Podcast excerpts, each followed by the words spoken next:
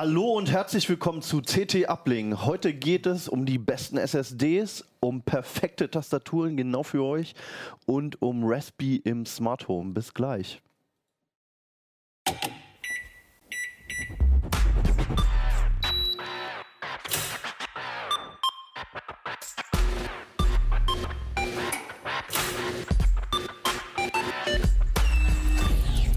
CT Uplink. Hallo und herzlich willkommen im CT Uplink Keller. Mein Name ist Hannes Schirulla und ich habe dabei die CT Nummer 11 2019 mit einem Haufen spannender Themen und einem DSGVO-Beileger. Wer die DSGVO noch nicht verstanden hat, da steht alles drin. Es war etwas missverständlich, was ich gerade gesagt habe über die Tastaturen. Die sind nämlich genau für euch, weil sie individualisierbar sind. Da kommen wir auch gleich zu. Richtig, richtig. Und mitgebracht hat die Tastaturen. Julius Beinecke. Und dabei sind auch noch, Merlin Schumacher. Und Lutz Labs. schön, dass ihr da seid. Ihr habt alle wunderbare Themen mitgebracht. Und mit deinem Thema wollen wir anfangen, Lutz. Und zwar bist du unser Speicher-Pro hier in der Redaktion. Niemand weiß mehr über SSDs und HDDs als du, würde ich mal behaupten. Sollte so sein. Und genau deswegen hast du dir mal wieder SSDs angeguckt. Da passiert ja immer wieder was Neues. Und du hast die verschiedenen Arten von SSDs angeguckt. Was gibt's Neues? Ähm, was gibt's Neues? Es gibt erstmal ein paar neue SSDs, neue Modelle kommen ja andauernd auf den Markt, ist ja klar. Und ähm, ja, wir sind dann natürlich bei den Tests immer so ein bisschen von den neuen Vorstellungen der Hersteller getrieben. Das heißt, wenn was da ist, müssen wir auch mal gucken, ob das auch gut ist. ähm, Oder auch nicht. Ja, es gibt was Neues. Und zwar ist es eigentlich so, es gibt ja erstmal zwei Arten von SSDs. Ja. So, so ganz, ganz prinzipiell. SATA-SSDs, das sind diese meistens im zweieinhalb Zoll Gehäuse ähm, äh, verbauten SSDs. Und M2-SSDs, das sind diese kleinen Kärtchen. Die sahen im Artikel Genau. viel, viel größer aus, aber ich hatte auch noch nie so eine in der Hand. Das ist, das Format nennt sich 2280, also M.2 2280. Ja. Bedeutet nichts anderes als 22 mm Breite und 80 mm Länge. Wer hätte das gedacht? Ja. es gibt noch andere 2260, 2240, 2242, Entschuldigung, und 2210, aber das ist das am weitesten verbreitete Format und das passt auch prinzipiell in jedes Notebook und auf halbwegs jedes moderne Motherboard. Wenn es nicht alles fest verlötet ist im Notebook. Ja, natürlich, das ist das nächste Problem. Also wer sein Wer ein, wirklich ein ultra kompaktes Notebook hat, also so ein Ultrabook oder sowas, ähm, da ist es durchaus möglich, dass man die SSDs nicht mehr tauschen kann. Die Leute können jetzt zehn Minuten vorspulen. Dann kommen wir zu einem anderen Thema. Dranbleiben muss ich ärgern. Dann dranbleiben und ein neues Notebook kaufen.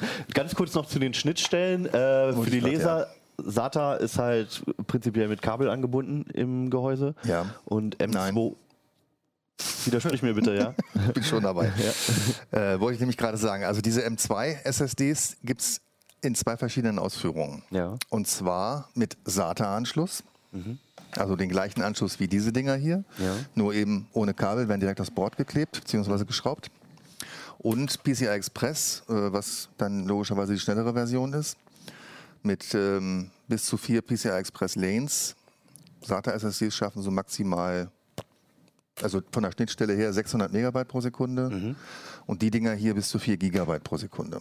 Das ist ja mal ein Unterschied. Ja, genau. Äh, einen Ausnahmefall haben wir dabei. Diese WD Blue ist nur mit zwei Lanes angebunden, schafft also maximal zwei. Okay. Aber immer noch mehr als SATA. Immer noch mehr als SATA. Ja. Und ähm, ja, wir haben zwei ganz interessante SATA-SSDs auf jeden Fall auch dabei gehabt. Das ist, ach, fangen wir mal mit der, nee, mit, mit ähm, der an. Das ist nämlich eine NAS-SSD. Also die ist speziell für den Einsatz im NAS gebaut worden. Okay. Äh, hat auch knappe 4 Terabyte Speicherplatz. Oha. Genau, kostet auch ein Tausender. Dann logischerweise, ne? Ähm, also so Pi mal Auge 25 Cent pro Gigabyte. Ja, Ansage. Ansage. Naja, der Preis pro Gigabyte ist gar nicht so schlimm. Nee, nee, aber Aber, 1000 Euro ne, für eine, äh, für eine klar. SSD ist natürlich. Also ich denke, die meisten Leute werden im NAS doch noch zu einer Festplatte greifen. Also das wäre jetzt für mich sowieso die Frage NAS. Okay, ist per Netzwerk angebunden normalerweise. Manche Genau. machen das sogar per WLAN. Ähm, entstehen dadurch nicht ganz andere Flaschenhälse bei, Ja, beim NAS, dass es sich, also lohnt es sich eine SSD Also- in eine NAS zu hauen? Wenn man so von einem normalen Ethernet 100 Gigabit oder sowas ausgeht, also sprich netto 110 Megabyte pro Sekunde Ja. etwa, dann ist diese SSD natürlich eigentlich äh, rausgeschmissenes Geld, wenn man aber ein Okay. schnelleres Netz hat. Ja. Es gibt hier auch mehr Ne? Gibt ja schnellere Netze. Und vor allen Dingen ähm, zum Beispiel virtuelle Maschinen aus dem Netz starten möchte. Also ganze Systeme. Ganze Systeme starten möchte, dann ist so eine NAS-SSD ähm, gut. Aber bei SATA bin ich ja dann auch wieder mit 600 Megabyte pro Sekunde Ja, klar. dabei. Dann äh, irgendwann ist dann, wenn ich dann mit mehreren Clients auch zugreife, auch Schicht im Schacht. Ne? Ja, aber so schnell glaube ich nicht, weil ja, könnte ich mir vorstellen, dass das immer noch, immer noch ein ganz guter Performance-Sprung ist gegenüber Gut. einer Festplatte.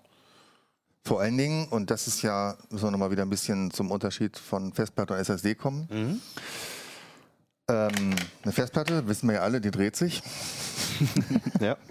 Und wenn Im nun, das, wenn nun irgendwie das Betriebssystem oder Programm irgendwelche Daten anfordert, dann muss ja also im Durchschnitt erstmal so eine halbe Umdrehung vergehen, bis dann die Daten vorbeifliegen. Ja.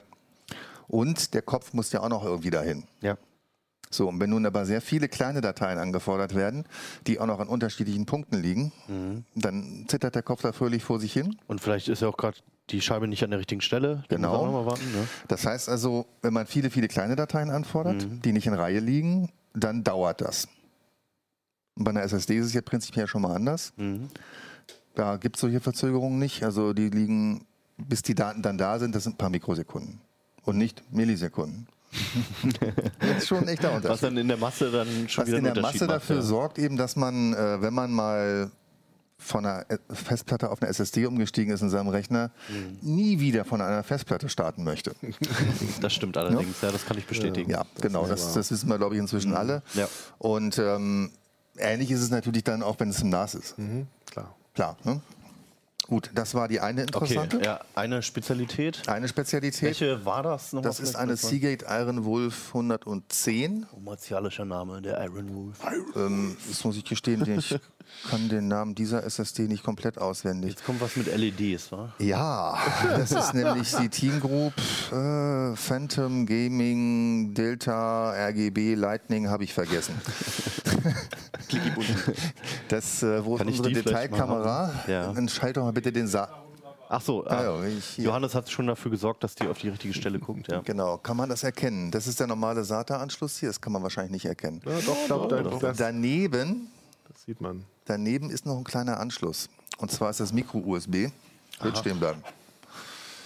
Und damit schließt man diese SSD über ein zweites Kabel noch an das Mainboard an. Strom.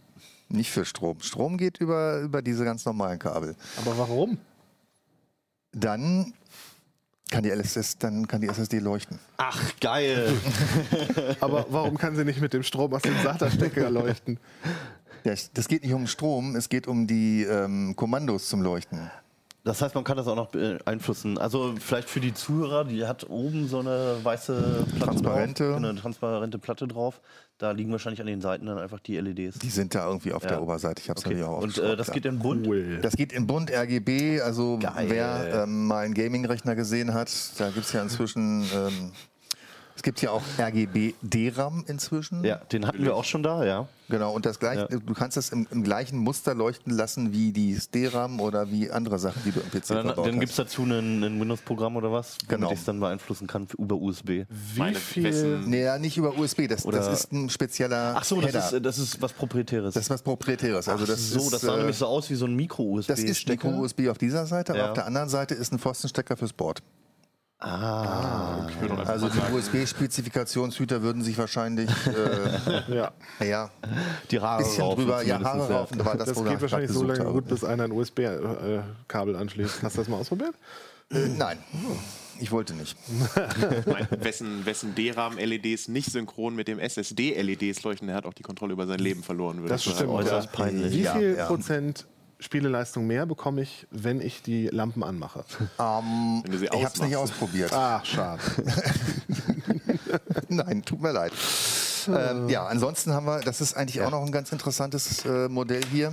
Sieht zwar auch erstmal sehr unscheinbar aus, ist eine Micron 1300. Steht nicht richtig zugeschraubt, klappert die? Warum? Ähm, da verbirgt sich das Interessante aber im Innern. Das ist also der, der Flash-Speicher, der da drin steckt. Ähm, ist der erste aus einer neueren Serie von Micron, beziehungsweise der immer noch vorhandenen Kooperation aus Micron und Intel, IMFT. Nämlich, das sind, das ist 3D-Speicher mit 96 Lagen. Es geht ja immer Genau, immer mehr du kurz Lagen. erklären nochmal. Ja. Ähm, Nochmal ganz kurz erklären. Gut, Speicher. Wahrscheinlich ist das kurz das Problem Wie, jetzt. wie Ne? viele Stunden hatten wir denn gleich? ähm, wo fange ich an? Ähm, ja, man kann planaren Speicher bauen, also in einer Ebene. Ja. So, ne? Und Ja. dann wurde das, weil man ja immer mehr Speicher auf der gleichen Fläche haben wollte, immer alles immer dünner, dünner, dünner. Mhm. Was auch zu einer ähm, verringerten Lebensdauer geführt hat. Mhm. So, und jetzt kam der Gedanke auf, wir stapeln diesen Speicher einfach übereinander, die einzelnen Zellen. Mhm. Das fing mit 24 Layern an, 32, manche bauen 72, Standard ist im Augenblick 64. Mhm. Das ist in den Das Speicherchips. ist in den Speicherchips drin, genau. Dass diese einzelnen Dice dann noch wieder übereinander gestapelt werden, ist noch eine ganz, das lassen wir jetzt mal weg. Okay. Ähm, je mehr Zellen, desto, ja, desto weniger Platz brauchst du im Endeffekt dafür. In der zweidimensionalen Ebene. In der zweidimensionalen Ebene, genau. Das heißt, ähm, du kannst zum Beispiel eine Micro-SD-Karte, wo ja wo der Platz eine ernsthafte Rolle spielt, Mhm. Ja. mit immer mehr Speicher im Prinzip Ja, ausstatten. ja, ja. Okay, das geht nur durch dieses dreidimensionale. Das geht nur durch das Dreidimensionale. Mhm. Und dann gibt es natürlich noch das Ding, dass diese einzelnen Zellen immer mehr Bits speichern. Mhm. Das ging vor diversen Jahren los mit SLC-Speicher, Single-Level-Cell. Ja. Dann kam MLC, Multilevel, typischerweise 2 Bit pro Zelle. Jetzt ist aktueller Standard TLC, Triple Ja. Level Cell, also 3 Bit, Drei Bit. Ne, pro Zelle. Und wir haben jetzt im Heft auch wieder eine SSD mit QLC-Speicher, die machen dann 4 Bit pro Zelle. Die sind aber schon noch eine ganze Ecke langsamer, so erstmal. Aber Das wäre jetzt sowieso meine Frage, bringt das für den Konsumenten denn irgendwelche Vorteile oder ist das nur in Billig. der ist preiswert einfach? es ist einfach preiswerter im okay. Endeffekt. Also ja. die Vorteile in der Fertigung werden dann quasi an den Die Konsumenten in Form des Preises weitergegeben, weitergegeben. Okay, aber geschwindigkeitstechnisch oder Lebensdauer? das so- Geschwindigkeitstechnisch ist jede Erhöhung der Ja. Speicherdichte pro Zelle eine Verlangsamung. Okay. Weil die Zelle jeweils immer nur eine Anbindung hat oder? Nein, weil du ähm, einen höheren Aufwand hast, das reinzuschreiben. Mhm. Und du musst ja dann, also bei QLC zum Beispiel, 16 verschiedene Spannungslevel unterscheiden. Ah, okay. Beim Reinschreiben Ja. und auch beim Auslesen. Mhm. Das heißt, ja, die Fehlerkorrektur macht da eine ganze Menge. Mhm. Aber es dauert, dauert, dauert länger. Wirklich wesentlich länger. Okay. Ähm, wir hatten eine SSD, die mit zwei Speicher, also zwei Speicherchips hatte sie. Da hat das der QLC-Speicher nur rund 160 Megabyte pro Sekunde geschafft beim Schreiben. Ui. Und das ist natürlich auch bei Ja, einer ja SATA-SSD, sehr die wenig, ja. also mit 560 netto schafft, relativ wenig. Mhm. Da nutzt man Tricks. Und zwar schaltet man diese Zelle dann in einen sogenannten SLC-Modus, dass die Speicherzelle doch nur ein Bit speichert. Mhm. Und wenn die SSD gerade nichts zu tun hat, dann schreibt man das in die Zellen mit, die mehr speichern können. Okay. Also Dann so gibt man einen. SLC-Cache. Und je größer dieser SLC-Cache ist, desto später merkt man das. Okay. Aber es hat definitiv einen Einfluss in der Praxis. Erstmal, je nachdem, welche Technik dann verwendet wird, um das wieder zu kaschieren. Also sollte ich, sollte ich als Käufer darauf achten, welche Art Speicher dort verbaut ist? Also bis jetzt ist uns nichts wirklich aufgefallen, was gegen TLC spricht. Okay, den Triple. Ja, und auch Ja. nicht so wirklich gegen QLC, weil das kann man gut cachen einfach. Okay. Ähm, klar, es gibt Anwendungen, sagen wir mal Videobearbeitung. Mhm. Wenn du dann wirklich mal wieder dein, dein fertiges Video wegschreiben willst, Mhm. dann willst du das schnell machen und nicht darauf warten, dass, die SLC, äh, dass der SLC-Cache jetzt mal wieder geleert wird. Mhm. Okay. Aber das ist halt auch wirklich eine Frage, wie groß ist der SLC-Cache? Ja. Und ähm, ja, wie viel Megabyte pro Stunde, keine Ahnung, du schreibst eigentlich. Okay. Und wahrscheinlich auch auf die Techniken, wie gut die umgesetzt sind vom Hersteller, um, um das dann Ja, umzuverteilen. natürlich, das kommt ja. dazu. Okay.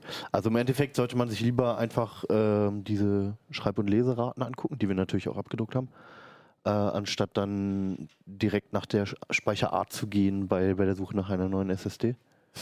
Also TLC ist inzwischen Standard, sagen wir mal. Okay, gut. Ne? Also Ja. TLC kann, Also kann man quasi bedenkenlos kaufen. Auch Ja. die Ausdauer spielt keine Rolle mehr. Ja.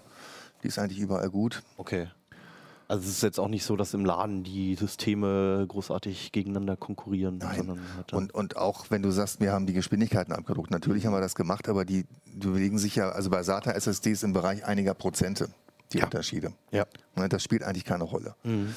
Nochmal das, Berei- der, das Beispiel Videobearbeitung, irgendwas schnell wegschreiben, irgendwas schnell lesen. Dann würde ich natürlich eine PCI Express SSD nehmen. Ah, Ne? okay. Weil, ne, ob Ja. ich das jetzt mit 500 Megabyte pro Sekunde wegspeichere oder Mhm. mit 3 Gigabyte pro Sekunde, das ist dann doch schon ein Unterschied. Ja. Und das So. ist auch so, dass es da ähm, keinen anderen Flaschenhals gibt, der da schon wieder die Schnittstelle vielleicht irrelevant macht, sondern du kannst prinzipiell sagen, dass eine, dass eine M2 definitiv schneller ist als eine SATA SSD dann. Eine M2 PCI Express, Express ah, okay, SSD, ja. genau. Okay. Da muss man, äh, Mhm. ganz schlimm, ne? Ja, ja. Es gab bei diesen äh, M2 SSDs auch vor einigen Jahren noch eine andere Schnittstelle, also die, die, ähm, die Software-Schnittstelle dann. ja. Die arbeiten mit AHCI, diese alten SATA SSDs, und Mhm. die aktuellen PCI Express SSDs mit NVMe. Das ist speziell für diese M2 SSDs entwickelt worden. Mhm. Und zwischendurch gab es nochmal Twitter, die haben also zwar PCI Express Schnittstelle gehabt, aber Mhm. haben mit dem AHCI-Protokoll gearbeitet. Das spielt in der Praxis eigentlich keine Rolle, hat sich aber nicht durchgesetzt. Gut. Okay, ne? Nur damit wir wissen, es gibt Ja. es. Okay. Ja. Immer diese Kühler, die da drauf sind, sowas kenne ich. Sie erinnern mich sehr an RAM-Module. Äh, Ist das genauso überflüssig oder äh, Nein, das nicht wirklich. Ähm, je mehr du draufschreibst, möglichst schnell, desto mehr erhitzen sich die Dinger. Das ist tatsächlich so. Und ähm, diese SSDs drosseln dann irgendwann die Schreibleistung. Also wie oft das in der Praxis vorkommt, ist auch wieder die andere Frage. Einfach weil, wenn du so im normalen Office-Betrieb bist, du schreibst da mal eine, eine Word-Datei hin, dann juckt die das nicht. Wenn du aber zum Beispiel Videodaten schreibst, Das ist euer Extrembeispiel immer, das die ist das Videobearbeitung. Extrembeispiel, ja. genau. Anders, also es gibt sicherlich, sicherlich wird irgendeiner der Leser irgendeine Aufgabe haben, die, die noch viel schlimmer ist. Aber das ist sozusagen der Standard, das versteht, glaube ich, auch jeder. Ja. Ne? Dann, dann sind es einfach ja. mal eben 100 Gigabyte, die man wegschreibt oder Mhm. so im Extremfall. Oder, oder bei unserem äh, Fotografen, der ähm, mal äh, Bilder bearbeitet mit verschiedenen Layern und äh, dann Ja, ja. in Photoshop irgendwie Mhm. ein 80 Gigabyte Bild hat. Ja. Der, der freut sich. Ja. Ähm, ganz kurz noch, wir, die Dinger gibt es nicht nur als M2, sondern auch als Steckkarte zum Beispiel. Für die PCI-Slots. Für die PCIe-Slots, genau. Ähm, und es gibt sie auch noch mit einer Schnittstelle für Server, das nennt sich dann U2. Okay. Ist physikalisch nichts anderes. Der Vorteil ist, dass man die zum Beispiel in einem Server-Rack hinten einfach reinstecken kann. Die haben dann auch dieses Format, sind etwas dicker und haben natürlich einen anderen Anschluss. Okay. Gut, das war das. Und ähm, genau, Kühler braucht man, wenn man länger was schreibt. Also es ist, du, du würdest sagen, es ist anders als bei RAM. Das Nicht ist nur Deko, wirklich- Shishi. wirklich Es ist nicht Sinn nur Deko, genau. Mhm. Wenn man viel schreibt oder liest vor allen Dingen. Ne? Okay. Also für den normalen ähm, Desktop-Rechner Mhm. uninteressant. Könnte man stattdessen noch LEDs nehmen. Sowieso. Beides. so viele LEDs, dass du dann noch einen Kühler brauchst. aber, aber einen Nachteil haben die Dinger natürlich.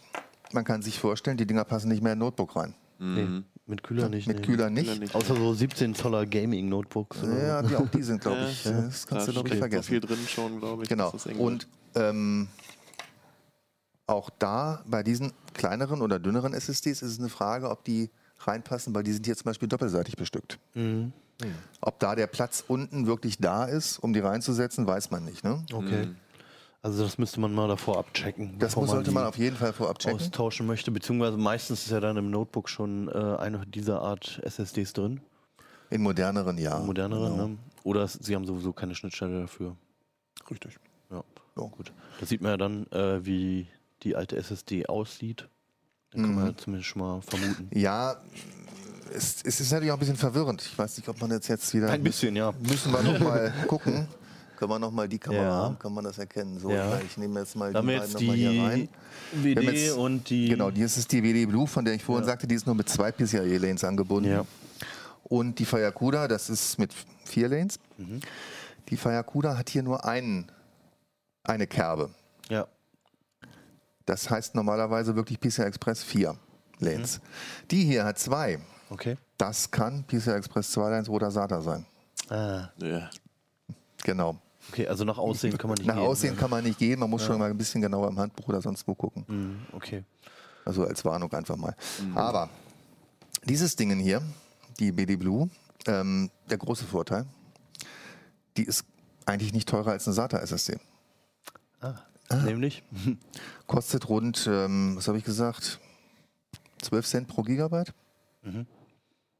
Okay. Also man muss ja immer pro Gigabyte ja, rechnen, ja, geht ja nicht ja, ja, klar, ja, sonst kannst du nicht vergleichen. Ne? Hat wie viel in dem Fall? Das hier ist, glaube ich, eine 500er, wenn ich mich Mhm. recht entsinne. Ja, wird schon so sein. Äh, wo wir jetzt gerade, genau, wo wir schon bei den Preisen waren. Ähm, das heißt, dass diese Art von SSDs mit M2 PCI Express teurer sind als Ja. SSD Genau. mit SATA. Okay. Äh, was sind da für Unterschiede da bei den Preisen? Bis zu 24, 25 Cent pro Gigabyte. Oh, ja, das summiert sich ja Das schon. summiert sich dann eben. Ja. Ne? Okay. Also die meisten liegen irgendwie so im Mittelfeld bei 18, 19 Cent. Ähm, ich muss jetzt Mhm. Aber gestehen, man muss das nicht definitiv genau sagen. mit einem Aufpreis rechnen, Man mit muss wenigen noch mit einem Ausnahmen, wie, rechnen, mit wenigen wie diese Ausnahmen, genau. Western Digital. Okay. Aber prinzipiell ähm, würdest du sagen, wenn jemand die Schnittstelle hat, dass er dann lieber zu einer M2 greifen sollte? Mit PCI Express? Er wird davon nichts merken, aber ja.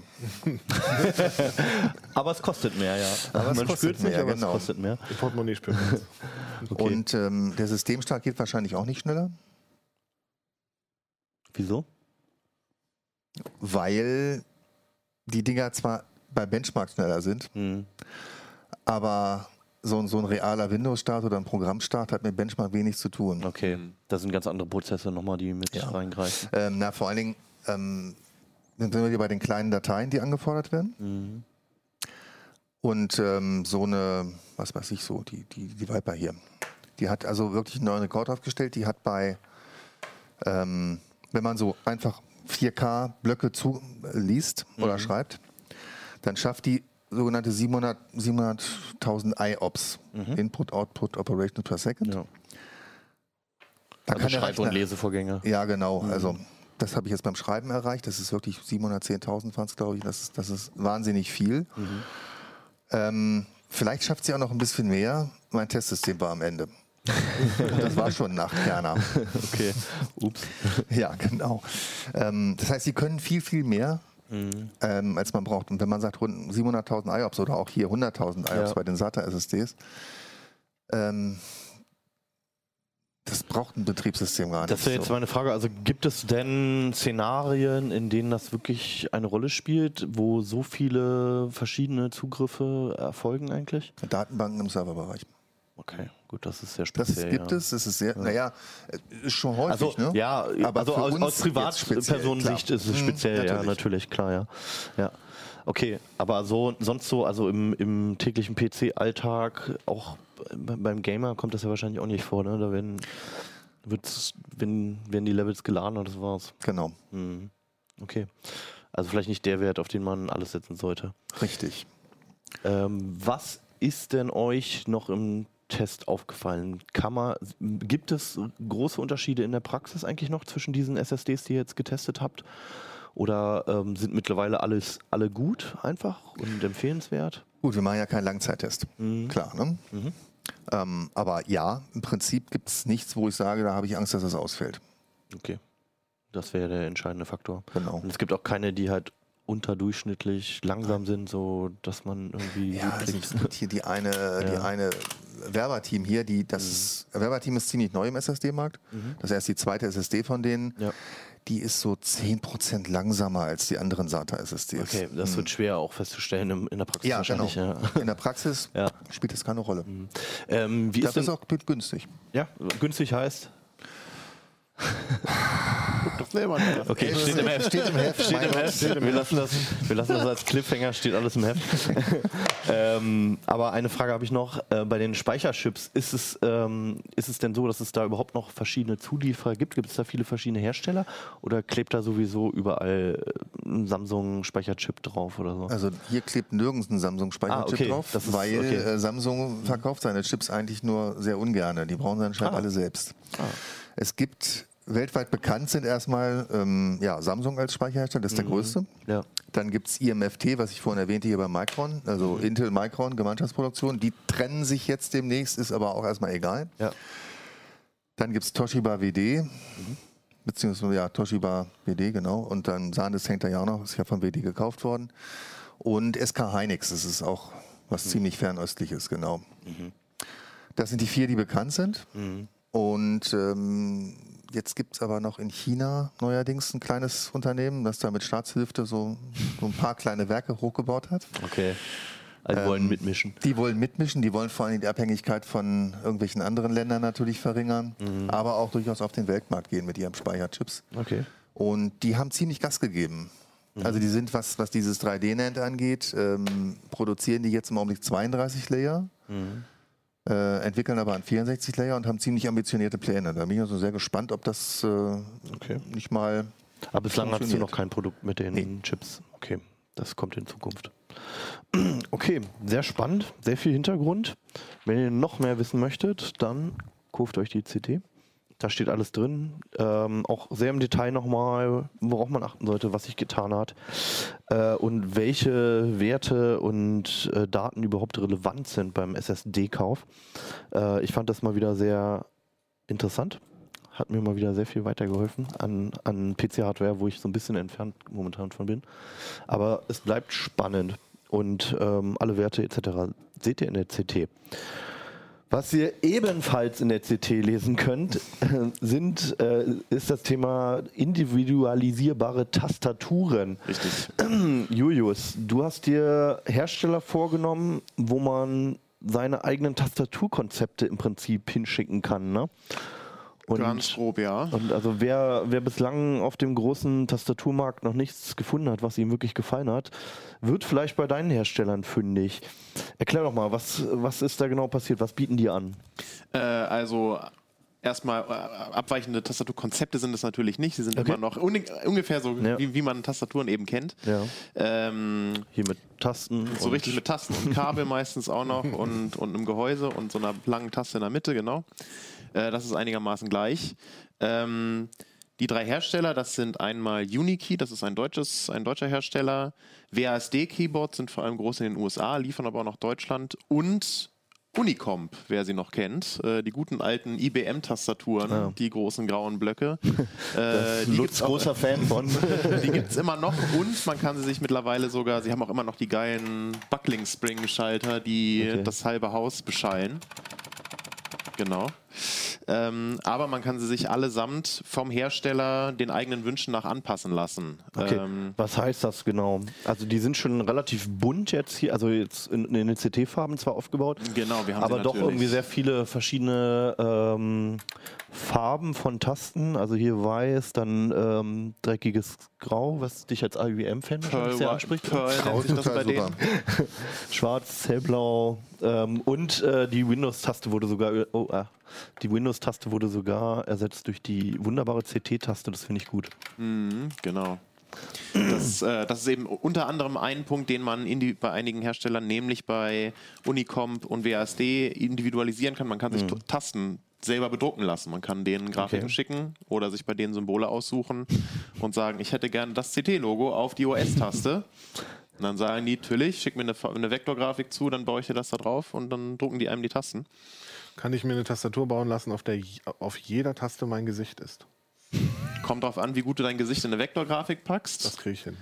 Und äh, ich weiß nicht, wie viel Aufpreis das kostet, aber ich Immer glaube, mit, mit minimal anderer Mimik, finde ich Ja, gut. genau.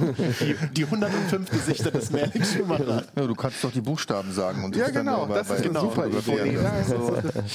Ähm, genau, aber diese, diese individuellen Tastendrucke sind natürlich so die, die Spitze, Ja. so das i-Tüpfelchen auf der individualisierten Tastatur, wie Hannes gerade schon richtig sagte. Ansonsten kann man sich die Tastenfarben fleißigst aussuchen. Äh, bei WASD-Keyboards und Unicom für jede Taste einzeln tatsächlich. Da könnte man sich den buntesten Regenbogen einer Tastatur bauen lassen, den man sich vorstellen kann. Wow. Bei Unicomp äh, sind es einzelne Tastengruppen, die man färben kann. Äh, das ist aber alles letztendlich ja hauptsächlich für den Look, beziehungsweise ein bisschen Ergonomie, weil Kontrast des Aufdrucks zur Tastenfarbe zum Beispiel ist ja häufig auch so ein Ding. Viele Tasten oder viele Tastaturen haben ja heutzutage schwarze Tasten mit weißem Aufdruck, was für die Augen nicht besonders gut ist tatsächlich. Es ist irgendwie Trend und sieht cool aus, aber besser ist eigentlich weiß mit schwarzem Aufdruck. Oder wie bei Unicom weiß mit lichtblauem Aufdruck. Das ist eine sehr augenfreundliche Farbkombination. Aha. Deswegen gibt es bei Unicom zum Beispiel auch nicht weiß mit schwarzer, mit schwarzem Tastenaufdruck tatsächlich. Das geht wiederum nicht. Doch, hier auf den Pfeiltasten geht das. Schma schwarz mit schwarz weiß, mit genau, weiß, aber nicht weiß, weiße Tasten so. mit schwarzem Ah, okay, Aufdruck. verstehe. So rum Mhm. machen sie es nämlich nicht. Okay. Ähm, das kann man sich freudig dem eigenen Geschmack nach Mhm. äh, individualisieren. Ansonsten steckt eben auch viel unter der Haube. Ähm, Ist ja auch viel Platz bei diesen Gehäusen. Also Richtig. Gerade bei Unicomp ist es eben so, da kann man sich keine anderen Tasten, Schalter aussuchen. Das sind alles Buckling-Spring-Tasten, diese alten mit der Feder drin, die sich umbiegt. Okay. Und, äh, über die Schalter sprechen wir auch gleich nochmal im Detail. Genau. Ja. Und äh, bei Unicomp, äh, bei Unicomp, bei Unikey und bei WASD ist es so, dass man sich fleißig an verschiedenen Cherry-Schaltern was Genau. aussuchen kann. Da gibt es ja, du hast selber, bist selber Connoisseur von Ja. Cherry-Schaltern, wie ich zum Beispiel auch.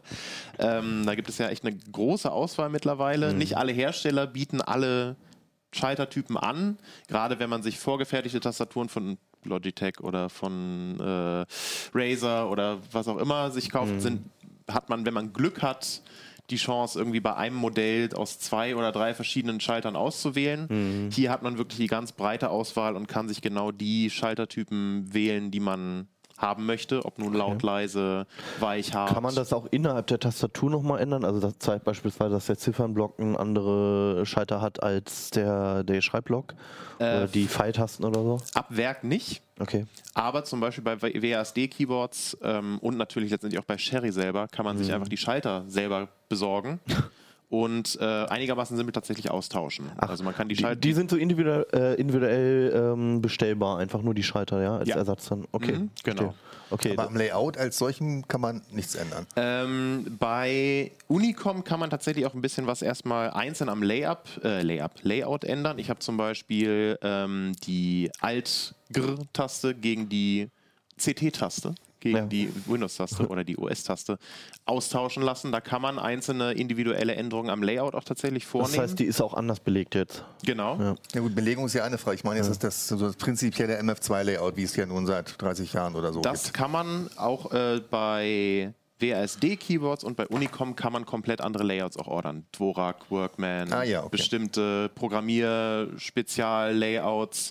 Äh, besonders bei ähm, WASD, meine ich, war es, spezielle Layouts für Photoshop-Bearbeitung zum Beispiel, dass Tasten so bedruckt und belegt sind, dass sie zu Photoshop-Anwendungen passen. Videoschnitt wahrscheinlich. Videoschnitt, genau, Illustrator, ansonsten natürlich auch Fremdsprachen, Arabisch. Also jetzt haben wir hier das ganz klassische ähm, ISO, das deutsche ISO-Layout. Es geht aber auch ähm, mit Arabisch und Französisch und was man sich alles vorstellen kann. Nur bei Unicomp, da gibt es nur ISO und ANSI, also US-amerikanisch oder Deutsch. Ähm, aber genau, man hat da auch fleißig die Auswahl. Teilweise muss man dann eben auf andere Tastenlayouts zurückgreifen, zum Beispiel das deutsche ISO-Layout, was sich ja durch die hohe Enter-Taste auszeichnet, äh, gibt es nicht mit allen anderen Layouts zusammen. Das heißt, wenn man zum Beispiel Dvorak, glaube ich, haben möchte, muss man ANSI nehmen, also eine flache Enter-Taste. Ist nicht alles mit allem kombinierbar. Aber wenn man so spezielle Wünsche tatsächlich hat, dass man zum Beispiel äh, alternative Layouts tatsächlich haben möchte, kann man das da bekommen. Auch ohne großartigen Aufpreis. Zu den Und Preisen kommen wir auch gleich zu noch. den Preisen ja. können wir noch mal was sagen, genau. Ähm, alternativ kann man sich auch die Tasten komplett unbedruckt schicken lassen. Das geht auch. Für die ganz harten Programmierer. Ich habe mal so eine Tastatur ausprobiert, das macht keinen Spaß. Nee, also ich dachte, ich könnte blind tippen, aber ich kann es doch nicht. Unser ehemaliger Chefredakteur, der, dessen Tastatur irgendwann mal so abgenutzt, da hat man nichts mehr drauf. Irgendwann muss ich was an seinem Rechner machen. Und ich stand davor, ich kann nun mal nicht blind tippen. Es ist auch so ein bisschen, äh, also es ist natürlich schon ziemlich cool, da zu Hause eine Tastatur stehen zu haben, ohne irgendwelche bedruckten Dinge. Also hast du sie ein bisschen Angeberei. sie wahrscheinlich nicht. Ja, aber ich habe halt vor allem gemerkt, also beim Schreiben geht's noch, aber wenn du halt so einzelne Tasten drückst, weil du irgendwie einen Hotkey benutzt oder sowas, da kommst du komplett durcheinander. Ja. Ja. Genau. Und Okay. ansonsten gibt es noch relativ viel Kleinkram, den man meist auch noch vornehmen kann. Äh, keine Ahnung, bei Uni, Unikey zum Beispiel abgesehen von der Gehäusefarbe kann man die Farbe des USB-Kabels, die Farbe der äh, kleinen Gummistandfüße, Ganz äh, wichtig. ganz ja. wichtig, äh, und so. Das Gehäuse selbst, also wir haben jetzt hier drei schwarze Modelle. Genau. Ist das auch nochmal anpassbar? Die gibt es, ähm, Uniki gibt es in Schwarz und Silber, die Mhm. anderen beiden jeweils in Schwarz oder Weiß, beziehungsweise bei Unicom dieses Pearl, was ja dieses dreckige Weiß Ja. in, in Pearl, ja. Pearl heißt Die es da. Grau. Und bei Uniki, wenn- wenn man es ganz, ganz äh, edel haben möchte, die seitlichen Gehäuseklappen, also es ist eigentlich ein, ein Alu-Gehäuse, aber die seitlichen Blenden kannst du auch in Echtholz haben, wenn du willst. Schön in Mahagoni oder in Tropenholz. genau. Alles FSC. Äh, also kann man tatsächlich so die richtige Designerstücke noch draus machen lassen. Sind sie ohnehin schon, also schnieke Ja. sind die Also ich, erstmal ich, alle. ich dachte, dass die ganze Zeit das sei Plastik, aber wenn Nee, man es nee, anfasst, das ist es ist- ganz klar Metall. Das ja. ist Alu, okay. Äh, auch entsprechend schwer, das sind alles ganz schöne Klopper. Mhm. Gut, was ja Die eigentlich ganz Unicom angenehm ist ist. die ja. schwerste Überraschung, aber äh, da ist auch immer noch, immer noch die alte, Das heißt, die alte Metallplatte drin. Wie schwer ist die denn dann so? Das ist 1400 Gramm oder so, glaube ich. Ufa. Ja, aber ich, ja, ich glaube nicht, dass die viel abgespeckt Aber haben. diese hier zum Beispiel, äh, die Unicom, ist nur marginal leichter. Also die ist auch ganz schön, Oh ja. ganz schön Mit dem. Alugehäuse, ja. So. Ja, reicht. Also habe ich, ich, ich habe die ist auch schön geformt, ne? Die hat Ja. so ein bisschen mehr Schwung als die anderen. So, ja. Genau, das ist auch, auch in der Technik, äh, oder nicht in der Tastentechnik, aber in der verbauten Technik, die man, die da noch drin steckt, ist die Unicomp, äh, die Unicomp, die Unikey, ich komme die ganze Zeit mit Unikey und Unicomp durcheinander, die modernste, da ist auch noch Bluetooth drin, für bis zu drei Genau, das wäre Geräte. jetzt noch meine Frage. Also, Sie haben jetzt alle drei, glaube ich, ein USB-Kabel. Ja. Äh, kann man die auch kabellos bestellen? Nein, kann man tatsächlich nicht. Okay. Witzigerweise auch die Unikey nicht, was ich auch ein bisschen seltsam fand. Hm. Die kann bis zu drei Geräte per USB, äh, per Bluetooth koppeln, Aha. aber nicht den Rechner. Das heißt, Smartphone und Tablet wären Genau. möglich du, oder kannst, Laptop. du verbindest die, die Tastatur mit dem USB-Kabel mit dem Rechner und kannst dann zusätzlich noch bis zu drei Geräte per Und Bluetooth. selbst wenn ich im Desktop-PC einen Bluetooth-Adapter habe, dann Ja. brauche ich trotzdem als Grundlage erstmal diese USB-Verbindung. Also, Richtig. wobei, der hat, der hat ja wahrscheinlich auch keinen Akku, ne? ist kein Akku drin, ganz genau. Ah. Strom einfach. Ja, okay. Hm. Genau. Ähm, Gut, ja, dann, ja. und Logisch. so Medientasten und so sind da natürlich auch noch äh, drin eingebaut. Ähm, ja. Äh, was bei der Unikey noch ganz spannend ist, die hat hinten noch einen so einen kleinen USB-Hub, also äh, Oh ja, schön, ja. Einfach einen Anschluss für eine Maus. Die Maus funktioniert dann auch per Bluetooth, wenn man ein Tablet oder ein Smartphone verbunden hat. Also wenn du an der Tastatur eine Maus hängen Ja. hast und dann auf Bluetooth schaltest, kannst du auch dein Ja, Smartphone. weil er als USB-Hub dann einfach Richtig. fungiert, ja. Die anderen, also das wäre für mich schon irgendwie so eine Grundlage für eine moderne Tastatur, dass du wenigstens so einen USB-Port irgendwo hast. Ja. Die anderen haben das nicht, bei den anderen geht das nicht. Nee, die anderen haben keinen USB-Hub noch dran. Ähm, die gehen tatsächlich nur per mit, mit einem Gerät sozusagen und nicht noch weitere drangehängt. Das ist da einigermaßen klassisch. Ähm, Unterschiede gibt es noch bei WASD zum Beispiel. Es gibt das, das Keyboard auch noch in zwei anderen Größen, nämlich einmal als 10-Keyless, also ohne Ziffernblock. Ja. Und auch nochmal als so eine ganz abgespeckte Hacker-Variante, wo wirklich nur der, der äh, Buchstabenblock und keine F-Tasten und keine, keine weiteren, keine Pfeiltasten oder sonst Was hat das mit Hackern zu tun? Das ist irgendwie, ich, das frage ich mich auch jedes Mal. Ich habe das, dieses, dieses Modell an Tastatur, Ja. diese Variante häufig als Hacker-Tastatur bezeichnet gelesen, Okay. weil sie so klein ist und äh, so kompakt und nur das Nötigste mitbringt Also falls gerade ein Hacker Ja, zuhört, genau. äh, bitte postet mal eine Erklärung. Ja, genau, das würde mich auch mal interessieren, woher das Ja. kommt. Und wie viel, wie viel Steuerungstasten muss ich bei einem so einem tollen Hacking-Keyboard drücken, damit ich meine F-Tasten zurück habe und meine Pfeile? Kannst du dir wahrscheinlich Da brauchst du zwölf Finger für. separat dazu äh, ordern. ah ja. Okay. Ja, wir haben jetzt ganz viel über die Bestellung gesprochen. Wie läuft die denn ab? Muss ich da einfach eine E-Mail hinschreiben und sage hier, ich möchte das und das und die. Wie gibt man die Farben ab? Ist das im RAL-Code oder? He- Hex, alles in Hex.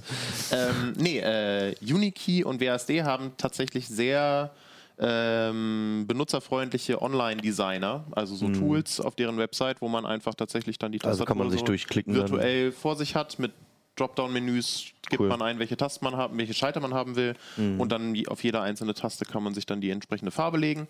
Bei Unicomp ist es ein bisschen äh, komplexer tatsächlich. Die haben so ein, so ein eingängiges Tool leider noch nicht auf deren Website, Hm. sondern da bestellt man eine Tastatur und ordert die äh, Customization Fee, also die äh, Gebühr für Individualisierung dazu und dann setzt sich einer von deren Mitarbeitern mit einem in Kontakt Ah, okay. und äh, schickt einem so ein kleines HTML-Tool zu, wo man das dann auch alles noch äh, genau eingeben kann und kann dem tatsächlich wirklich eins zu eins in der Mail schreiben, hier, ich hätte gerne dies und das. Und ich hatte dann eben auch gesagt, können wir uns die OS-Tasten mit CT-Logo bedrucken lassen?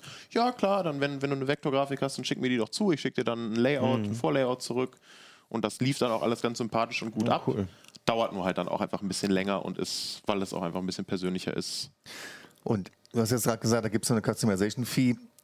Ähm, die, die Tastaturen als solche gibt es ja auch von den Herstellern Ja. in, in der Standardversion. Genau. Und wie hoch ist jetzt der Aufpreis? Das Da, kommt. da, da. Dann, da. Äh, das ist natürlich unterschiedlich. Äh, tatsächlich am geringsten ist der Aufpreis bei äh, Unicomp. Da kann man aber auch am wenigsten machen sozusagen. Das Basisgerät, das ist jetzt eine Unicomp Ultra Classic. Also das ist eine etwas modernisierte Version des klassischen IBM grauen Klotzes. Kostet 95 Dollar, also entsprechend 80 Euro oder irgendwie sowas in dem Dreh, 85 Euro. Plus 10 Dollar Customization Fee. Also, und dann ist da aber alles mit drin. Also Okay. Die, die komplette Unbelegung und Bedruck, Bedrucken und was weiß ich. Das ist fair, Das ist ja. tatsächlich günstig. Die ist auch tatsächlich im ganzen Vergleich die günstigste Tastatur. Trotz der 60 Euro Versandkosten, die dann nochmal draufkommen. Also kommen halt aus Kommst du USA. so auf 150 Euro ungefähr? So in dem Dreh, genau. Kommt mit dem Tieflader, weil so schwer. Richtig. per, per Heli eingeflogen. Ähm, okay, wenn du jetzt schon sagst, das ist die günstigste, dann Ja. geht es jetzt nach oben wahrscheinlich. geht es jetzt nach oben. Es ist insgesamt tatsächlich noch günstiger, als ich irgendwie so gedacht hatte. Wenn ich, wenn ich daran denke, ich lasse mir eine Tastatur anfertigen oder bauen, da denke ich irgendwie an 300, 400 Euro oder so. Okay. Das schafft tatsächlich nur die Unikey. Die kostet nämlich in der, dem Design, wie sie hier liegt, 312 Euro, glaube ich. Und 312. Ja. Äh, wie viel kostet das denn dann mit. Äh, Mit Tropenholz und Blutdiamanten. ja, genau, das und. Elfenbein. da wird es dann tatsächlich noch mal ein bisschen teurer. Das Grundmodell kostet äh, 265 Euro. ja. Und dann Unikey lässt sich wirklich jede Kleinigkeit einzeln für ein paar Euro bezahlen. Jeder andere Schaltertyp. Also da sind jetzt schwarze Ja. Sherrys drunter. Ja. Standardmäßig kommt sie mit braunen, kosten 6 Euro Aufpreis. Mhm. Dann das Gehäuse in schwarz kostet 3 Euro Aufpreis. Dann das USB-Kabel in schwarz kostet 1 Euro Aufpreis. Und das summiert sich dann so auf. Welche Farbe hat das USB-Kabel denn sonst? Weiß. Aber ich wollte es exotisch in schwarz haben. Äh, ein großer äh, Aufpreispunkt hier drin ist, ich hab, da, man kann sich Geräuschdämmungsclips da reinsetzen lassen. Unter jeder Taste sitzen hier, Egal welche Schalter du nimmst. egal welche Schalter man nimmt, das Okay. sind Unikeys eigenpatentierte Dämmer. Und das macht das Ding echt leise. Also das, bringt schon eine Menge, ja. die kosten dann auch 15 Euro, glaube ich. Ähm, und werden dann entsprechend teurer. Okay. Bei WASD, die liegt in der Hinsicht genau in der Mitte.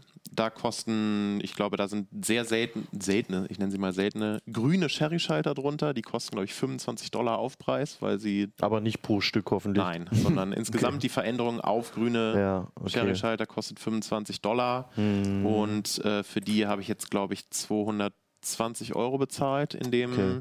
mit, mit veränderten, mit eigen bedruckten Tasten und so weiter. Das kostet dann alles noch einen kleinen Kleinigkeit. Also ist schon was für Leute, die sich damit mal auseinandergesetzt haben und ähm, wissen, worum es geht. Genau, Prinzip. das auf jeden Fall. Und man muss die Kohle über haben. Also man kommt günstiger weg, wenn man sich halt einfach irgendwie eine Mhm. äh, Tastatur von, äh, von der Stange zulegt. Aber eben, wenn man zum Beispiel besondere Layouts wie irgendwelche Programmiersprachen Mhm. Ja. oder alternative Layouts haben möchte, Ich meine, ist ja auch was, was man dann sicherlich mal die nächsten 10, 15 Jahre benutzt. Genau, die So sind alle schnell hoch- gehen ja nicht kaputt. Genau, die sind Und wenn kann man was austauschen, wenn doch nochmal ein Schalter hin ist Ja. oder so. Ähm, genau. Und ich fand das jetzt schon alles sehr interessant und ich möchte trotzdem nochmal ein paar Minuten jetzt aufbringen, um über die Schalter Die zu Schalter zu sprechen. reden. Ja. Weil das ist ja eigentlich das Essentielle, wenn man mit Leuten spricht, die sich halt mit diesen Tastaturen auseinandergesetzt haben Ja. und viel schreiben. Äh, für mich war das Thema, als ich zu CT, CT kam, äh, auch relativ neu und fing dann einfach an, mal ein paar Schalter auszuprobieren und habe dann äh, mich auch ein bisschen verknallt in die richtig schönen blauen Schalter sind das, glaube ich. Die Von sind Sherry? richtig schön laut und die gehen auch allen meinen Kollegen, die jemals mir gegenüber saßen, richtig auf den Sack. Aber man schreibt einfach richtig, richtig schnell und angenehm. Also das sind, das sind welche, die noch so einen Zwischenklick haben. Genau. Erklär doch bitte einmal, diese Grundlagen der Schalter, warum gibt es verschiedene und dann vielleicht auch anschließend einfach, was bietet Cherry? Das ist ja eigentlich so die, die erste Anlaufstelle für verschiedene Schaltertypen. Was bieten die an? Wie sind die kodiert und was gibt es überhaupt für Unterschiede und warum sollte ich mich damit beschäftigen, wenn ich das ernst nehme? Also es kommt natürlich letztlich darauf an, ob, ob man Feingefühl in den Fingern hat oder nicht. Weil ähm, wer entweder nicht viel schreibt oder da irgendwie ein bisschen anspruchslos ist sozusagen, der kann halt quasi mit jedem Schalter irgendwie Vorlieb nehmen.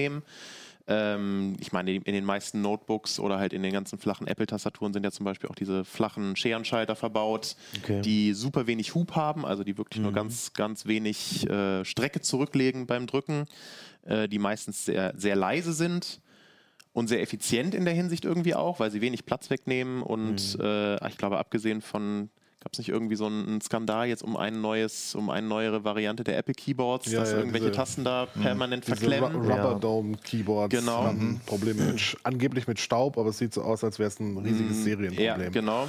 Ähm, das ist letztendlich ist es irgendwie Geschmackssache. Das sind dann auch äh, Folientastaturen? Genau, das sind Ja. Folientastaturen, äh, wo man eben so einen, Gumminoppe nach Mhm. unten durchdruckt und dann da einen Kontakt entstehen lässt. Okay. Ähm, diese fühlen sich meiner Erfahrung nach eigentlich alle gleich an, so ziemlich. Da hatte ich bisher wenige Unterschiede, aber das ist genau das Ding. Ich habe Ja, da auch äh, gerade bei diesen, bei den ähm, Rubberdome-Schaltern habe ich wenig Fingerspitzengefühl, um da Unterschiede zu merken. Bei den mechanischen Schaltern, mechanisch sind sie letztendlich natürlich alle, aber äh, eben diesen äh, richtigen Schaltern, wie sie auch Sherry verbaut, komplexere Mechanik auch Genau. hintersteht, ja. ähm, gibt es schon größere Unterschiede. Die IBM-Tastaturen oder die von Unicom haben dann natürlich irgendwie so den, den, das alte Vorrecht, so ein bisschen äh, Federn zu verbauen. Das ist das, das Modell der Buckling Spring-Tasten. Also Buckling Spring heißt ja verbiegende Feder. Äh, wenn man hier runterdrückt, ist da, sitzt da eben tatsächlich eine kleine Metallfeder drin, die sich Ah. verbiegt und dadurch einen Kontakt herstellt. Die sind deswegen auch prädestiniert dafür, irgendwie mal zu verklemmen. Das, da gibt es ganz äh, haarsträubende Geschichten oder ist irgendwie jeder, der schon länger auf so einem Ding mal getippt hat, hatte mindestens einmal irgendeinen, Verklemmer. Wahrscheinlich du auch, Lutz, ne? Ich nehme dann einfach die nächste. Ja, genau. Ja, also ich, ich habe bei meiner, ich, bei den Schaltern habe ich das Problem, dass eine Taste halt manchmal klemmen bleibt, bis man die wieder betätigt. Und es ist genau die Backspace-Taste halt. Das ist wunderbar, wenn man gerade Text hat. Ja, und dann muss man kurz nachdenken und dann fällt man halt einem immer ein, ach ja, genau, nochmal drücken, kräftig so und dann ist es weg, aber da ist halt schon der halbe Text weg meistens. Ja. Ja. Und ähm, dann das Modell, was quasi, oder das Schall, der Schaltertyp, den Sherry baut, äh, den gibt es auch noch von ganz vielen anderen Herstellern, Ja, Keil und wie sie alle heißen. Ähm, da ist das Prinzip aber immer gleich. Und ähm, da gibt es eben auch die größten, aufgrund der Bauweise ganz einfach Möglichkeiten, die größten Unterschiede damit einzubauen. Nämlich ähm, die größten drei Unterschiede sind eigentlich, ob die Schalter linear sind. Das heißt, da drückt man auf die Taste, Ja. merkt nicht haptisch oder hörbar, wenn sie auslöst, sondern man hört erst, wenn sie unten Den in der Anschlag. Tastatur Aber davor wird es schon ankommt. registriert wahrscheinlich. Davor wird das es schon Not, ja. registriert, das kriegt man aber nicht nochmal rückgemeldet. Das ist, äh, glaube ich, für, für Spieler bevorzugt, ne?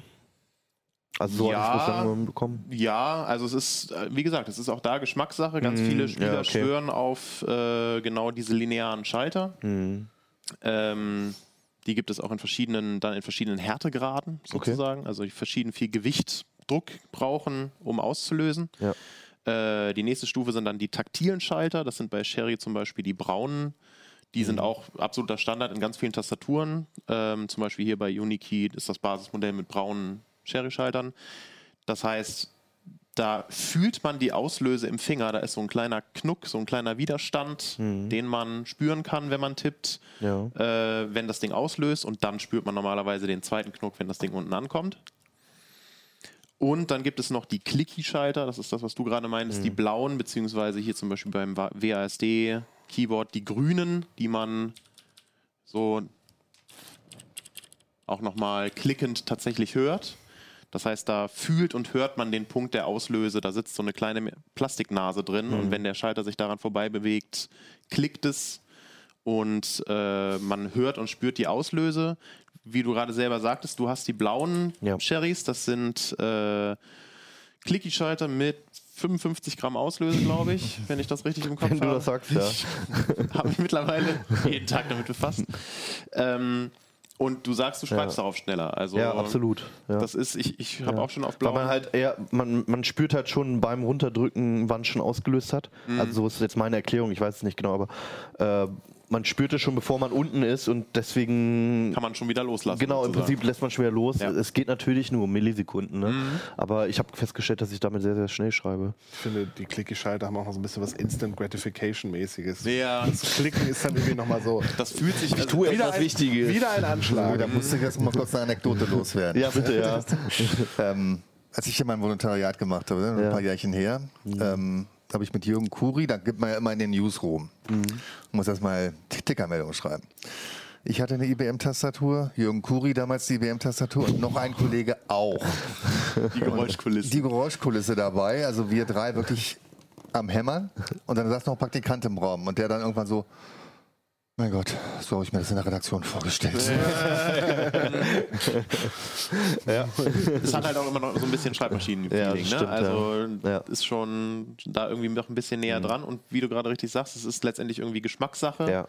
Das fühlt sich, wenn, wenn man sich beim, beim Schreiben oder beim Zocken oder wobei auch immer wohlfühlt, dann ist das wahrscheinlich ein passender Schalter für einen selber. Es gibt von Sherry, glaube ich, so ein Testboard, wo alle Schaltertypen Genau. drauf sind. Die stehen auch manchmal in Läden rum. Ähm, also wenn man gar nicht weiß, was einem gefallen könnte, dann sollte man das Ding vielleicht mal ausprobieren. Kann man sich von Sherry auch schicken lassen tatsächlich Mhm. Ja, zum, zum Antesten. Ja. Und ähm, ich glaube, die Richtung äh, findet man dadurch dann schon Ja. raus. So. Vielleicht noch zuletzt, äh, welche Farben gibt es alle bei Sherry? Mittlerweile gibt es acht verschiedene oder so? Wir hatten vorhin, glaube ich, kurz gesprochen. Ich Ja. hatte, glaube ich, mich an acht erinnert. Ja. Äh, rot, linear und weich, braun, taktil und weich, blau, clicky und einigermaßen weich, rot, geräuschgedämmt gibt es noch. Die Red Silent Dinger sind auch wie die normalen linearen, linearen roten, aber nochmal zusätzlich mit so einem Dämmring drin, sodass sie leiser sind. Grün sind clicky und sehr hart. Das sind die, die hier drin sind. Die haben 80 Gramm Auslösedruck. Also da muss man ganz schön drauf, draufhauen. Äh, silberne gibt es noch, durchsichtige gibt es noch, die letztendlich alle Verschiedene Abstufungen. Genau, verschiedene. Härtegrade letztendlich Mhm. haben, beziehungsweise die silbernen sind es, meine ich. Die haben auch noch mal einen extra kurzen Auslöseweg. Die werden so als Gaming, Pro-Gaming-Schalter verschrien ganz gerne mal, Mhm. weil die so schnell auslösen, dass man, wenn man entsprechend schnell in den Fingern auch ist, dann auch schneller spricht, äh, schneller spricht, weil Äh, Schneller tippt. schneller tippt Ja. oder auch Aktionen beim, Ga beim Gaming auslöst. Okay. Und ja, die, die, das Schöne bei diesen individuellen, individuellen Tastaturen ist eben, dass man die Auswahl hat, anstatt, äh, keine Ahnung, man findet eine Tastatur nehmen, von ja. der Stange, die einem vielleicht gefällt und dann sind da aber genau die blöden blauen Clicky-Dinger drin, die man voll scheiße findet. Und dann kann man sich das Ding nicht ordern, weil es die nicht mit anderen Schaltern Klar. gibt. Wenn es nur um die Schalter gibt, gibt es auch noch ein paar Hersteller, die das gleiche Modell dann mit vier Ja. oder fünf verschiedenen Schaltern anbieten. Also man hat da schon ein bisschen Auswahl.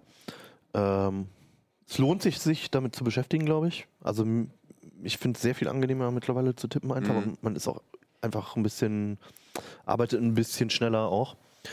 Und ja, falls ihr mehr wissen möchtet, steht das alles in Julius Artikel in der aktuellen CT. Und Merlin hat auch einen Beitrag geschrieben, mehrere sogar. Mehrere, Ja. aber nicht ich nur alleine. Also ähm, Mit- mit Kollegen zusammen, Mahn der ist sind Tina sogar auf dem. Titel, nämlich die Smart Home mit Raspberry und Co. Genau, wir haben mal wieder ein bisschen gebastelt äh, und uns mal ein paar unterschiedliche Projekte überlegt. Äh, wo fangen wir an? Was man alles so mit dem Raspberry machen kann. Genau, unter anderem mit dem Raspi, aber noch ein paar andere Sachen. Wir haben auch noch was mit dem ESP und mit dem AT Tiny drin.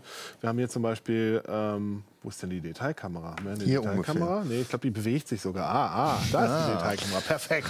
Sehr gut. Das ist ein Raspi, da drauf ist ein sogenannter Matrix Voice Head. Ähm, den haben wir benutzt für den Sprachassistenten Snips. Das ist eine fertige Software, die kann man auf den Raspi laden. Das ist relativ einfach einzurichten. Und da läuft dann ein Sprachassistent, sowas ähnliches wie Alexa oder Google Assistant oder Siri drauf, komplett auf dem Raspi, ohne Cloud. Der hat eine super äh, Spracherkennung. Man kann unterschiedliche Funktionsmodule aktivieren. Und Der Assistent äh, ist aber auch ein, ähm, also ist es eine individuelle Software oder das ist ja jetzt nicht Alexa oder etc. Nee, nee, das ist Ja. eine individuelle Ja, Software, ja, die okay, hat nichts mit gut, ja. einem großen Ja, ja, Cloud-Konzern okay. zu tun oder sowas. Das Ding, Ding läuft auch komplett ohne Internet. Ja. Ähm, aber man kann natürlich Internetquellen für Daten einbinden. Ja, ja, also kann okay, sagen, gut. ich Mhm. möchte wissen, wie das Wetter ist, Ja. Mhm. dann soll mir Snips auch sagen, wie das Wetter ist. Das kann er alles machen. Ähm, Aber der greift nicht auf die Datenbasis von denen zu oder so. Nö, halt. nö, Ja. Nur, Ja. wenn man, nur Okay. Mhm. wenn man das irgendwie einbindet. Ansonsten äh, kann er onboard einfache Dinge erledigen. Er spricht unter anderem, das ist für Smart Home Sachen ganz schön, MQTT. Das heißt, man kann dann direkt äh, seine Hausautomation ansteuern, kann sagen, Snips macht das Wohnzimmerlicht an, dann schickt äh, Snips einen MQTT-Befehl an, den, an die eigene Hausautomation und die macht dann das Licht an. Das ist das Protokoll des Das ist das. Protokoll, das ist so der, die, die Lingua Franca für äh, Smart Home und IoT-Geschichten. Okay. Ja, genau. Das ist äh, Snips, und eigentlich total einfach einzurichten, läuft Ja. auf jedem beliebigen Raspi. Man braucht auch nicht unbedingt so einen, so einen Matrix-Voice-Header, wie wir hier in das haben. Die Hardware, die hier nochmal aufgeklemmt ist. Genau, es reicht im Prinzip auch ein äh, gutes USB-Mikrofon und ein USB-Lautsprecher für die Antworten. Hier sind jetzt aber auch nochmal LEDs drauf auf der Zusatzhardware, die Genau, kannst die du dann auch können dann nochmal. leuchten und äh, äh, dann hat man noch ein bisschen optisches Feedback. Das geht auch. Das ist So wie bei der SSD. Ja. so wie bei der SSD, genau. Man kann nie genug LEDs auf der Hardware haben. Ganz genau. Kann man schon gar nicht nachts anhaben. genau. Das auch noch. Das ist eins, äh, Ja. ist das eine Projekt. Dann haben wir noch hier unseren. Ah, ich leg das hier Zu, mal. zu viele Bauteile, zu wenig Platz. Genau, das ist unser Wake on ESP. Das ist ein ESP 8266. Der kann eine ganz wundervolle Sache und zwar Geräte einschalten, wie zum Beispiel ein PC. Ja. Dafür äh, habe ich ihn entwickelt, aber im Prinzip kann er alles Mögliche einschalten und zwar sowohl per Wake on WLAN. Das ist im Prinzip wie Wake on LAN, der hängt im normalen Netz, wartet auf Wake on LAN-Pakete und äh, schaltet dann einfach das Gerät ein. Man kann ihn aber auch per MQTT einbinden und dann kann er auch äh, den eigenen Rechner einschalten bzw. ausschalten, zwangsausschalten oder sogar resetten. Man muss ihn nur entsprechend verkabeln. Das ist sehr einfach gebaut, das Ding. Man braucht nur so einen ESP, äh, zwei Optokoppler, zwei Widerstände und so, so Pinleisten und das war's eigentlich schon. Das, Ja, das Ding ist kostet wirklich 4 recht Euro. simpel, ja. Ähm, ich 4 hau- Euro. So in vier- dem Zustand? ja, also 4, 5 Euro, je nachdem, was Okay. man noch zu Hause liegen hat. Und äh, was man, ob man die Sache jetzt in Deutschland bestellt, dann ist es ein bisschen teurer, dann kostet vielleicht 7,50 Euro. Wenn man sie aus China bestellt, dann sind sie günstiger. Muss man ein bisschen länger warten. Muss man ein bisschen Und länger auf den warten. Zoll Ein hoffen. Bisschen Versandkosten noch. Ja, das ist ja meist gar nicht so viel. Und ähm, ja, ähm, das Schöne daran ist halt, äh, äh, dass man den dann einbauen kann, zum Beispiel an Rechner, an die man nicht so leicht drankommt. Sagen wir mal den Server im Keller oder bei mir, ich habe hab meinen Heimserver in einem Ikea-Schrank versteckt, damit er nicht so hässlich aussieht. Da kommt man nicht so leicht dran an den Reset und an den Ein- und Ausschalter. Und äh, dann äh, bietet sich sowas natürlich an. Strom kriegt er per Micro-USB. Genau, Strom kriegt er per USB. Man kann ihn aber auch, das steht auch im Artikel, wie man ihn äh, theoretisch ans ATX-Netzteil dranfummeln kann, damit man, äh, falls das eigene Motherboard keinen Strom über USB liefert, wenn es zum Beispiel abgeschaltet ist, äh, also im Soft-Off ist, dann äh, kann man da auch noch ein bisschen Strom klauen. Das ist dann auch nützlich, wenn man zum Beispiel einen Rechner einschalten will, der, bei dem die Wake on LAN-Implementation nicht funktioniert. Oder wenn man äh, sehr energiesparend arbeiten möchte und möchte, dass der Rechner irgendwie eben nicht Wake on LAN äh, die ganze Zeit Strom verbrät und dann vielleicht noch die USB-Controller anlässt und diesen ganzen Pipapo, das ein BIOS abgeschaltet hat, dann äh, kann man den ganz gut einsetzen. Ja, was wir auch noch gebaut haben für ganz faule Menschen, nein, so faul muss man gar nicht sein, es ist eigentlich eine sehr, sehr schöne und praktische Idee. Das ist das hier, das ist ein LoRa Briefkastensensor, der verwendet äh, dieses 0G IoT-Netz Nehmen wir mal an, dieses abstehende Kabel ist die Antenne. Dieses abstehende Kabel ist die Antenne, genau, das ist der Prototyp, den äh, wir hier liegen haben. Ähm, er ist sehr klein, da ist ein AT Tiny drauf, also ein ganz, ganz Oh ja, leistungsschwacher, ganz aber ausreichender Mikrocontroller. Mhm. Er ist wirklich sehr winzig, ich kann das hier nochmal mit dem Breadboard zeigen. Da sieht man mal, wie klein der ist. Ähm, also hier ist eine LED und da ist der große AT Tiny und hier hinten ist der kleine AT Tiny, also ist wirklich Fingernagelgröße. Ähm, das, der ganze Sensor läuft mit einer Knopfzelle mehrere Monate lang und vielleicht sogar ein Jahr, je nachdem, wie viel Post man so kriegt. Den baut man dann in seinen Briefkasten ein und mit Hilfe eines optischen Sensors erkennt er dann, ob ein Brief eingeworfen wird oder nicht.